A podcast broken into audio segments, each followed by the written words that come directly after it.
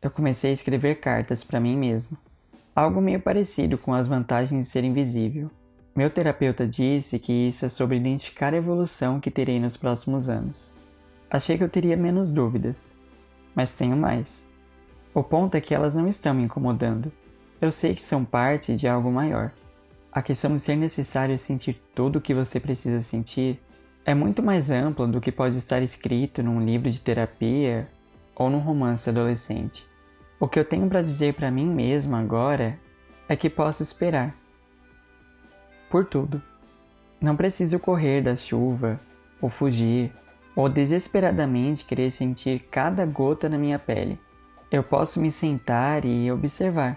Observar a poeira no solo sumindo e dando início às poças d'água.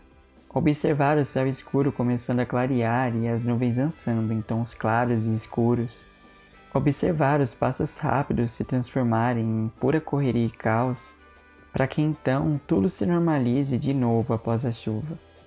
Não é o começo, o meio e muito menos o fim. É o agora.